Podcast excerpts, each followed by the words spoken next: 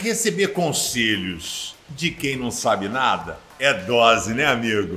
Aquele cara que está com o casamento destruído quer ser doutor para ensinar o seu casamento a ser bom. Aquele cara que os filhos não obedecem vai dizer: não, você precisa fazer isso com seus filhos, vai dar tudo certo. E aí as pessoas sempre vão buscar conselhos nos lugares errados. Jó, coitado, ele foi cercado por três amigos, todo lascado, já tinha perdido tudo perdido os filhos, perdido os camelos, os bois, ovelhas, tudo e aí chegam os amigos cheios de moral para dar conselho para ele. E aí o cara chega e diz para ele: Por que, que você não quer aceitar o consolo que Deus lhe oferece? Confessa o teu pecado, você está todo errado. Em nome dele, nós falamos com você delicadamente. Rapaz, João já estava sofrendo tanto, ele só precisava de um abraço, ele só precisava de um carinho, só um tamo junto. Sabe como é que é? Aqui, campeão mas todo mundo é, é engenheiro de obra pronta, fiscal de vida alheia.